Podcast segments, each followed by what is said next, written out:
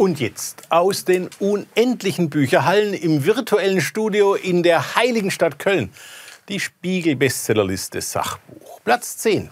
Otto Kernberg und Manfred Lütz. Was hilft Psychotherapie, Herr Kernberg? Otto Kernberg ist einer der bekanntesten Psychoanalytiker der Welt.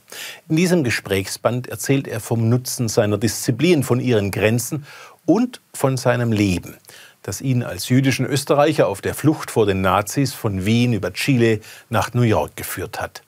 Am spannendsten ist das Buch immer dann, wenn Fragen diskutiert werden wie die, ob Adolf Hitlers bösartiger Narzissmus therapierbar gewesen wäre.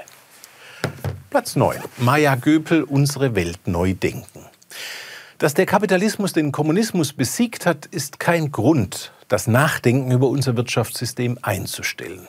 Maya Göpel beschreibt in ihrem ermutigenden Essay, wie wir alle angesichts endlicher Ressourcen und planetarer Herausforderungen unsere Gier und unsere Dummheit überwinden können. Platz 8. Ferdinand von Schirach und Alexander Kluge trotzdem. Ein Büchlein über Corona, das in jeder Hinsicht beruhigend wirkt. Erstens, weil es eine intellektuelle Freude ist, zwei klugen Menschen beim Nachdenken über die Pandemie zu folgen. Zweitens, weil Ferdinand von Schirachs Bekenntnis während des Lockdowns zum ersten Mal seit 15 Jahren den Herd in seiner Wohnung eingeschaltet zu haben, was zu einem furchtbaren Gestank nach verbranntem Plastik führte, weil noch die Transportsicherungen unter den Herdplatten gewesen seien, den meisten Lesern den Trost beschert, noch nicht den allergrößten Grad von Schrulligkeit erreicht zu haben. Platz 7. Richard David Brecht. Künstliche Intelligenz und der Sinn des Lebens. Eine dringend nötige und höchst beachtenswerte Warnung vor Anwendungen der künstlichen Intelligenz im Militär und an der Börse, im Alltag und in der Arbeitswelt und vor der politischen Entmündigung durch Programmierer und ihre Finanziers. Platz 6. Marianne Koch. Unser erstaunliches Immunsystem ein Gesundheitsratgeber aus der Feder der Ärztin, des Filmstars und der Fernsehmoderatorin Marianne Koch. Die Lektüre blieb ohne Nebenwirkungen. Platz 5. Philippa Perry. Das Buch, von dem du dir wünschst, deine Eltern hätten es gelesen. Ein Erziehungsratgeber mit vielen beherzigenswerten Ratschlägen. Was Kinder und wir alle brauchen, sind Liebe und Grenzen. Nicht nur das eine oder das andere, schreibt Philippa Perry.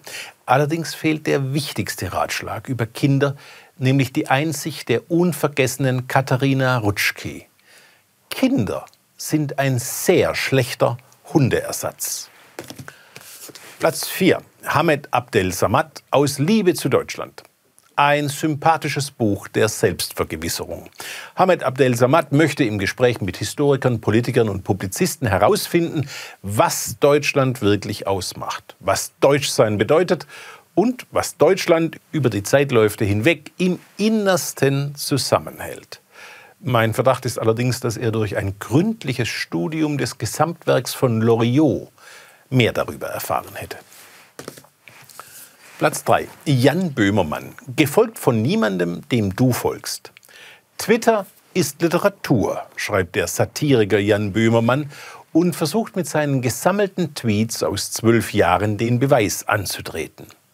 In seiner vogeligen Wirrheit, Redundanz und Selbstbezüglichkeit erinnert mich das Böhmermannsche Gezwitscher eher an gesammelte CB-Funksprüche der 70er Jahre – Immerhin finden sich aber einige schöne Gedankenspiele. Dieses etwa. In einem Paralleluniversum gibt es hoffentlich eine Sendung, in der anthropomorphe Bücher die verschiedenen Krawatte-Hut-Dreiteiler-Kombinationen von Dennis Scheck besprechen und bewerten. Sagen wir so. Mein Einstecktuch war von Böhmermanns Buch geblättert. Meinem Hemd platzte der Kragen. Meine Schuhe wollten daran unbedingt den Unterschied zwischen Satire und Schmähkritik demonstrieren. Meine Krawatte fand es zum Gringeln. Meine Socken fanden es stank. Meiner Weste war es intellektuell zu eng. Und meinem Jackett war es zu ungebügelt. Platz 2. Manfred Lütz, Neue Irre, wir behandeln die Falschen. Der Psychiater und Theologe Manfred Lütz nimmt psychisch Kranke davor in Schutz, mit politischen Irren wie Jair Bolsonaro, Kim Jong-un oder Donald Trump gleichgesetzt zu werden. Selten wurde mit leichterer Hand über Demenz, Sucht, Schizophrenie, Angst, Ess- und bipolare Störungen, Trauma, Manie und Depression geschrieben. Platz 1. Mary L. Trump. Zu viel und nie genug. Mary Trump ist die Nichte des Manns im Weißen Haus. Ihr Vater war der alkoholkranke ältere Bruder Donald Trumps, den der Vater Fred Trump immer mies behandelt hat, während er Donald in jeder Hinsicht bevorzugte. Mary Trump, selbst promovierte klinische Psychologin, zögert nicht ihrem Onkel im Weißen Haus eine ungünstige Ferndiagnose zu stellen. Dieser sei ein soziopathischer Narzisst.